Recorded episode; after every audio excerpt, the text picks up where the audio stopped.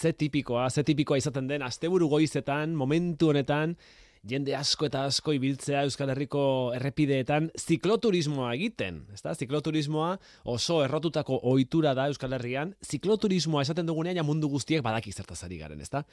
Baina izue, nik zikloturismoa esan beharrean, esango banizue zikloalpinismoa, ja, hombre, imaginatzen dut, gutxi gora bera, susmatuko duzuela edo trazaren bat emango diozuela zer esan nahi duen hitzorrek ziklo alpinismoa, baina hori hobeto azalduko digute ziklo alpinista pare batek. Hementxe Bilboko estudiotan ditugun bi ziklo alpinistek, Inigo Unanue eta Katxalin de Pedro, kaixo egunon. Kaixo egunon. Haupa, egunon. E, ziklo alpinismoa, ziklo alpinismoa zer da, Katxalin? Ba, ziklo alpinismoa e, bizikletan ibiltzea da, alpinismoko e, gailu guztiak e, ba, soinean edo, bueno, bizikletaren gainean garraiatuz. Ba, pioleta, botak, e, tornilloak, e, eta hori dana, ba, alforjetan, edo, bueno, e, sartzen dan tokian sartuta. Ene bada ze pixua izango duen bizikletak. Ba, ba, Traste bai, horiek bai. guztiak gainean jarrita, buh! Bai, arropa gitxi, baina gainontzekoak e, pixu handia hartzen dago bai. Vale. Inigo, eta imaginatzen dugu zikloalpinismoa egiten duzuenean, traste horiek guztiak jartzen dizkio zuela bizikletari mendira igotzeko, ezta? Bai, hori da. Bueno, mendira igotzeko edo mendira gerturatzeko edo mendi desberdinak elkartzeko edo euskara sektore desberdinak eh, elkartzeko. Mendizaleak zarete, baina bizikletaz?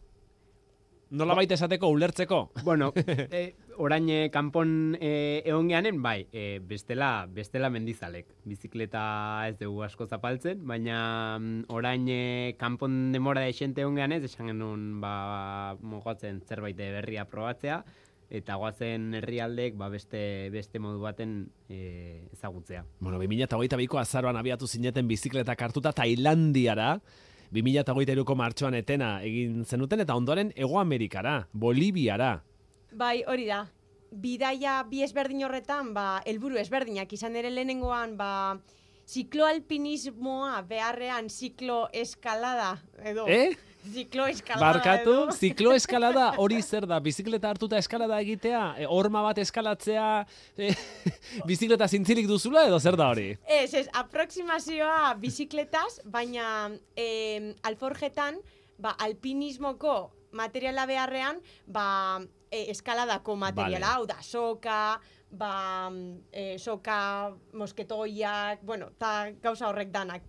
Hori da, gero berriro bera eta beste, beste eskalada sektore batera, ba, bizikletan. Bai, ze goian bizikletarik ez duzue izango, eta orduan e, hori igotzea ja komplikatua izango litzateke. Bizikleta zuekin batera gora igotzea. Hori ja, inigo, Hori, hori komplikatua, bizikleta, bizikleta ezta? ondo, ondo geratzen da. bueno, eta gainera, e, Bolivian egin zenuten ibilaldiarekin, dokumentala egin duzue, dokumentala presatu duzue, eta baita eskaini ere, zumarragan eman berri duzue, Bai, hori da, azkenen e, zumarragan, eta bertan erakutsi genuen, Bolivian bizikletan eta eskalako, bueno, edo alpinismoko materialakin indako e, bueno, ba, aventura, aventura desberdinak. Igual izan zala, ba, bidaia guzti honetan indegun e, aventura, bueno, aventura hundiena, edo guri beintza gehien, gehien mar, markatu diguna. Bueno, guri bidali dizkiguzue argazki batzuk, pixka batzuen Boliviako ibilandiko argazki eta irudi esanguratsu batzuk, eta horietako bat ari gara ikusten, goitik ateratako argazki bada,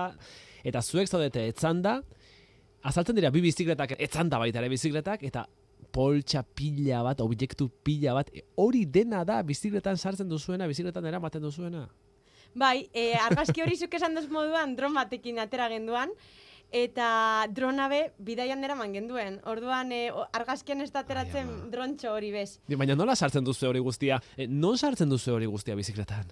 Bueno, ba, ba aldan lekun, ez? Ba, azteko atzen e, bi, ba, bakoitzak bi alforja mm, gere, e, genera mazkin, eta gero, ba, algenuna gauza batzuk e, kuadron, kuadron tarte bat gehatzen da erdin, eta hor beste alforja bat e, generaman, eta bukatzeko aurren horkilan, ban e, ura e, eramaten genuen. Eta adibidez, ba, pioleta, e, kuadron lotzen genuen. Ba, bueno, azkenen komeni da pixua, e, gehien aliketa gehien zentratzea, eta adibidez pioleta, ba, hor, hor sartzen genuen. Pixua komeni da erdi parean eramatea bizikletaren erdigunean. Bueno, e, erdigunen edo gutxienez e, banatuta, e, banatuta eramatea. Dena atzean ez da komeni.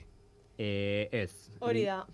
E, jende askok aurrean ere eramaten dau, baina bueno, guk erabaki genduan e, hainbeste maleta eraman beharrean, ba bueno, e, atzean bi eta erdiko bategaz nahiko agendu ala. Eta aurren ura. Aurren ba, leku askotan ur gutxikin ibili ginen eta ba, eramaten genituen bi litro eta erdiko bi botila bakoitzak. Demora esken genion e, zer eraman pentsatzea. Dana, dana ondo neurtu genuen e, zehaman, dana ondo osea, pixau genuen kantzontillo bakoitza, kamiseta bakoitza, Ba hori, azkenen alik eta alik eta pixu gutxien e, eramateko ze gehitzen jutezea, gehitzen jutezea eta eta ba hori, azkenen mukatzen denzu pixu pila bate eramaten. Eta hemen ari gara ikusten beste argazki bat, Boliviakoa, hemen itsasoa ikusten dugu, itsas e, urdin berdea, bi piragua ikusten dira, bebean eta zuek ondoko arkaitzean eskalatzen. Hori e, Tailandian Ah. izan zan, bai. Hor, beste horretan, adibidez, e, aproximazioa barkuan egin genduan. E, aitz horretara bakarrik hurbildu zitekeen barkuan. Orduan guk, e, ba, barkuan ebien taksista batekin gelditu ginen, bertara hurbildu gintuan, e, guk dorre hori eskalatu genduan, eta eta geisterakoan, rapelatzerakoan, e, taksista hor behian egoan geu itxo, itxaroten. Zuzenen uretara e, rapelatu genuen iaia. Alegia bota egin zineten, kasik. bai, hori da, hori da. Egundeko altuera du arkaitz horrek, eh? Han e, azpian ikusten diren piraguak, itsasoan ikusten direnak txiki-txikiak ikusten dira. E, Bertigo pixka bat ere ematen du. Bai, bueno, goi, agian Zuei apur bat oituta gagoz. Ja, argazkian ikusita bakarrik guri bertigoa ematen digu, baina zueian izan da, ez? Zuek oituta Gu zaudete, ja. gustora zaudete, Bai, hor ezta? gustora, bai. Ez duze beldurrik. Beste argazki bat ere badaukagu. Hau da pixka bat diapositibak pasatzen aritzea bezala garai batean egiten zen ba bidaien ostean. Pixka bat hori ari gara egiten eta ari gara gozatzen zen hemen beste argazki bat azaldu zaigu eta hor osatzen zarete biok e, zintzilik, ez? E, amildegi batean zintzilik egundako menditzararen aurrean mm, eskalatzeko bidea amaituta bezala, ez? Ematen du ja iritsi zaretera goialdera, aritzara zu horre atzlodia inigo atzlodia altxatzen, garaipenaren ikurra bezala edo dena okei egin duzuenaren ikur bezala eta hor e, amildegiaren azpialdean ikusten dira etxe txiki pila bat eta ikusten dira larre batzuk, aran moduko bat ikusten da, ez? Aran eder eder eder bat, hori non da? Ba, hori Laos da. Guretzat behintzat eh, herrialde ez ezaguna san. Nin... Bueno, behintzat ez da Tailandia bat bezain eh, ezaguna, ez? Ba, ez da mundu guztia hor rondartzara eta eta turismo pila bat egitea. Eh, Bai, han bertan dago kare, kare harri edo kaliza e, pila pila bat eta eta bueno, ba, eskalatzeko pareta pareta asko dago. E, bide horrek justo e, Chinese New Year de, izenekoa da, eta bide horrek zerbait berezi eukan. Izan ere... Urte berri txinatarra. Bai, urte berri txinatarra. Eta zer egiten dugu urte berrian? Bueno, no, ba, ospatzeaz gain eta eta ondo pasatzeaz gain, ba, batzutan edan egiten da, ez da garai hauetan. Eta zer aurkitu genduan tontorrean? Ba, bueno, olako libretatxo bat, eta libretan e, tontor hori igotako jende danak, ba, euren izena idazten hemen, orduan geupe hor lan egin genduan, baina e, e, whisky botila bat egoan txupito bat hartzeko eta guko lan e, ospatu genduan tontorra. Ah, argazkian ez da ikusten, eh, whiskia. Ez. hori eskutuan. Eta whisky botila hori nort jartzen du hor, mendipunta horretan, tontor horretan. Ba, beste eskaia, eskalatzaile batzuk eh, Vale. jarriko du, bai. Tarteka bate batek berrituko du. Hori da, hori da, hori da. Hori da, Eta zuek ere idatzi zenuten zuen izena, kuadernotxo horretan, liburuska horretan. hori da, bertan idatzi genduen geure izena eta geure abenturaren zatitxo bat. Eta begiratu zenuten kuadernoan ea ze beste jendek sinatu gote zuen? Ba, bai, iz, eta mm, bertan beste zikloalpinista batzuen e, izena aurkitu genduan, e, Lara eta Bruno, honek e, txamonizeko geure lagun batzuk dira, bidaian ezagututakoak, eta, eta ba, e, bertan neuren izena aurkitu genduan, eta... Eta bai, beraiek eh, ez da ez da izan ohikoa hola gure plan berdinen e, zebilen jendea aurkitzea, baina kasualidadez hauek ere e, ba, bai eskalada eta bizikleta eta alpinismoa eta bizikleta aitzean e, aitzean e, kombinatzen, hasi que horrek Ja. ilusio ilusio handi intzigun. Ja, bueno, gero, mendiko irudi politak ere ekarri dizkiguzu. Esate baterako, mendi elurtu hauek nongoak dira?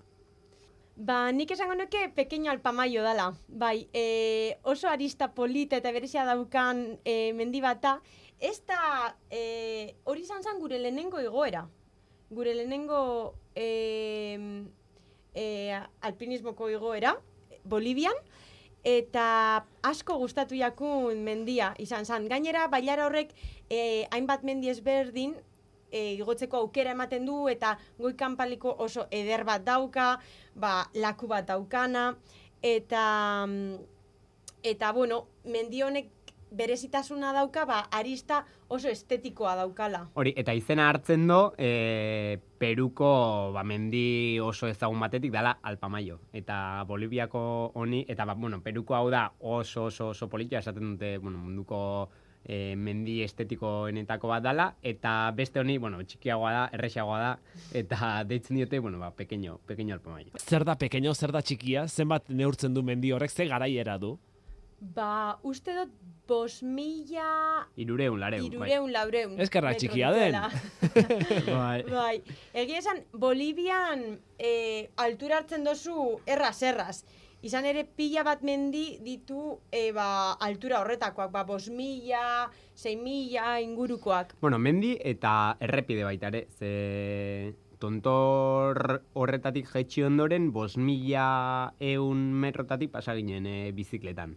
Bizikletan mendiko material e, guztikin. Así que Bos horre... mila metro egin zenituzten bizikletaz? Bai, da, Bai. Bos milako bat bizikletaz? bai, bueno, Ba- paso bat, zan, errepide bat pasatzen nola koiatu batetik eta hortik e, bizikletan. Bueno, bizikletan edo bizikleta bultzatuz, baita. Bai, Bale, izan- ez da gauza bera bizikletaz edo bizikletarekin. Hori da, hori da.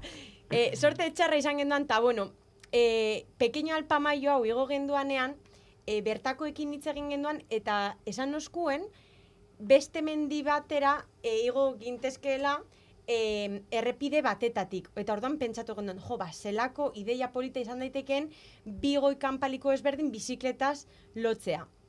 Eta esan oskuen, ba, errepide bat ba egoala, eurak normalan kotxez ez zirela bertatik e, ibiltzen, baina aukera ba egoala. Eta guk, ba, probatzea Bai. erabaki genduan, baina, Kotxe bueno, zibiltzeko arriskutsua da eta zuek bizikletaz, venga. bai, eta, claro, kontatu ez oskuena zan, elurtuta egoala, Bai. eta orduan hortik, ba, elurra, elurraren gainet, e, bizikletan ibili beharrean, eh? bizikletarekin ibili Bai. ginen, bizikleta bultzatzen. E, igo zineten bos mila metroko mendi batera bizikleta bultzatzen. Hori da. Bai. Zen necesidade.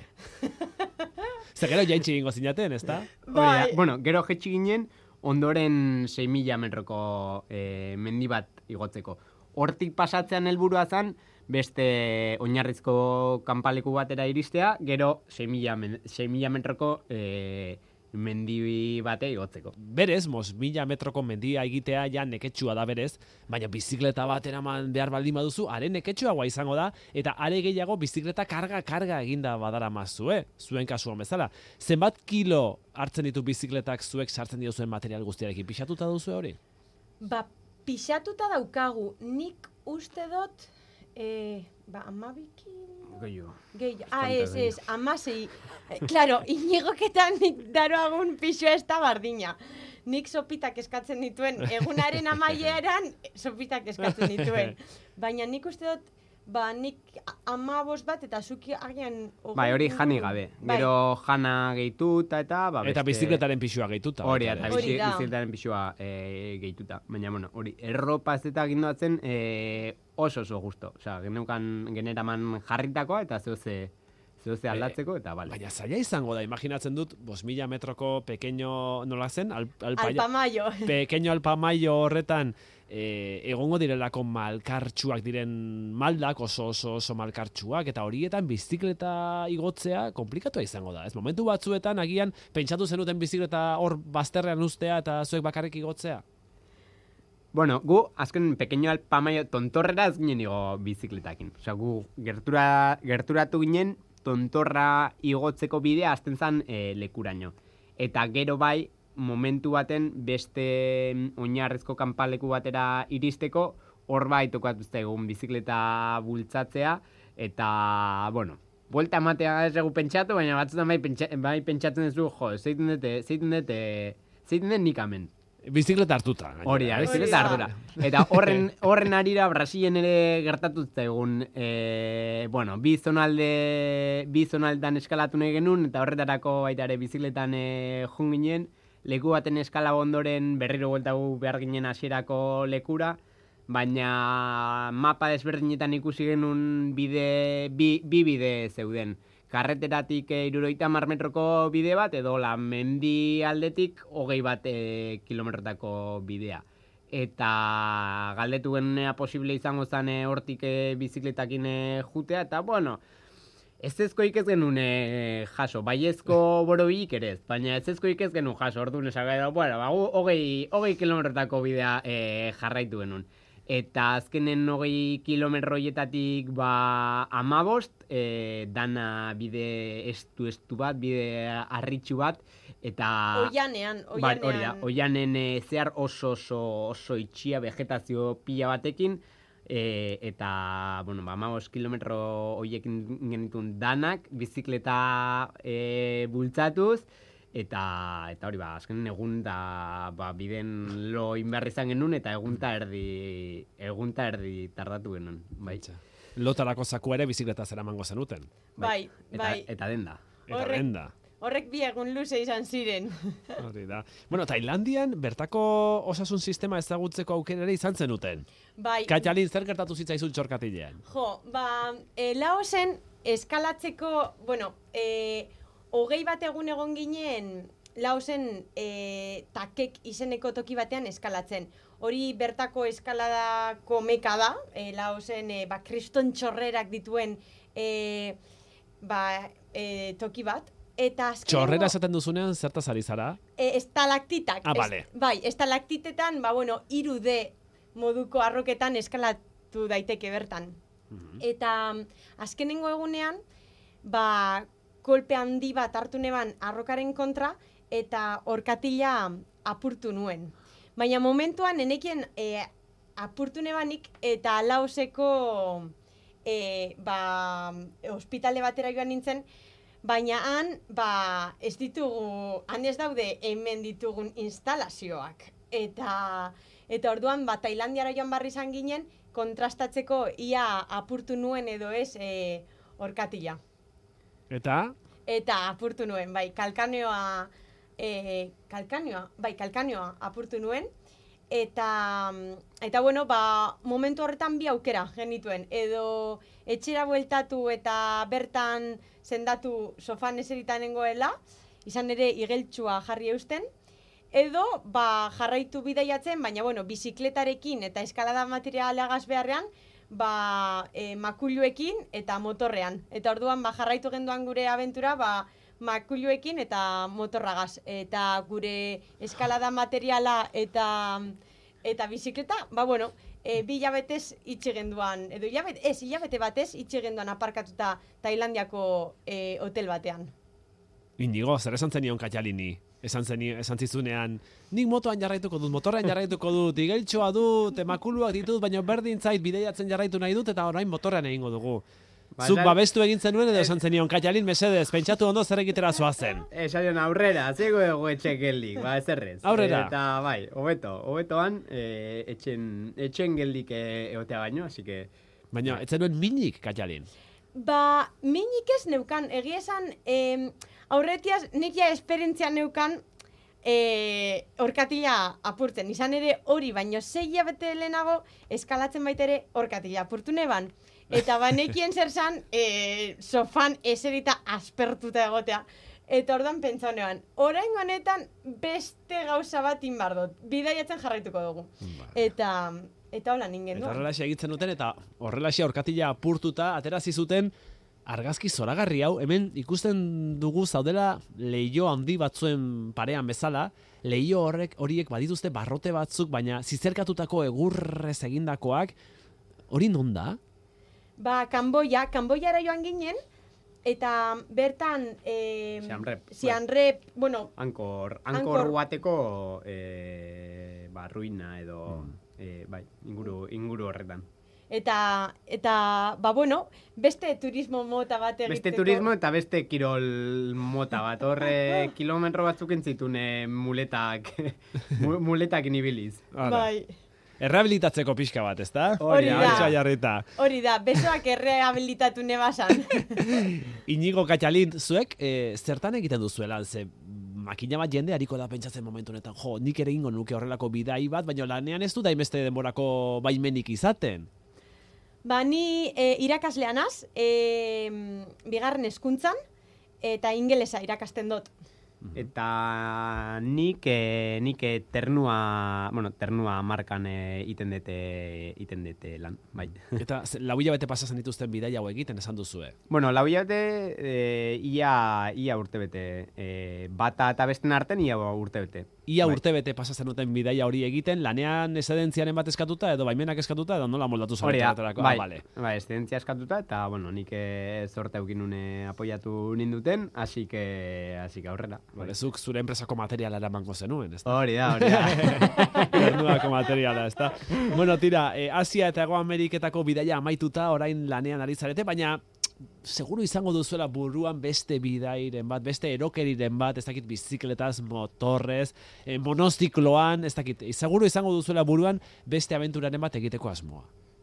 Ba, bueno, guk asteburuak beti aprobetsatzen ditugu pila bat, eta, eta bueno, e, abenturak jarraitzen dau, hemen ere, Euskal Herrian edo inguruko txokoetan. Eta aurrerago, ba, bueno, ikusiko da. Bai, ideiak eh, badauzkegu pila bat, ez? Baina, bueno, oraingoz, e, oraingoz behintzat bidaia, bidaia motzagok, ez? Ba, orain justo aurrekone lagun batzuk esaten genuen, jo, ze politxea izango litzateken, e, nor, e, hori da, fiordo, fiordotan e, eskiatzea, ez? Norvegian, Bai, hori da, esaten genuen, jo, aste santarako plan politxea izango zen.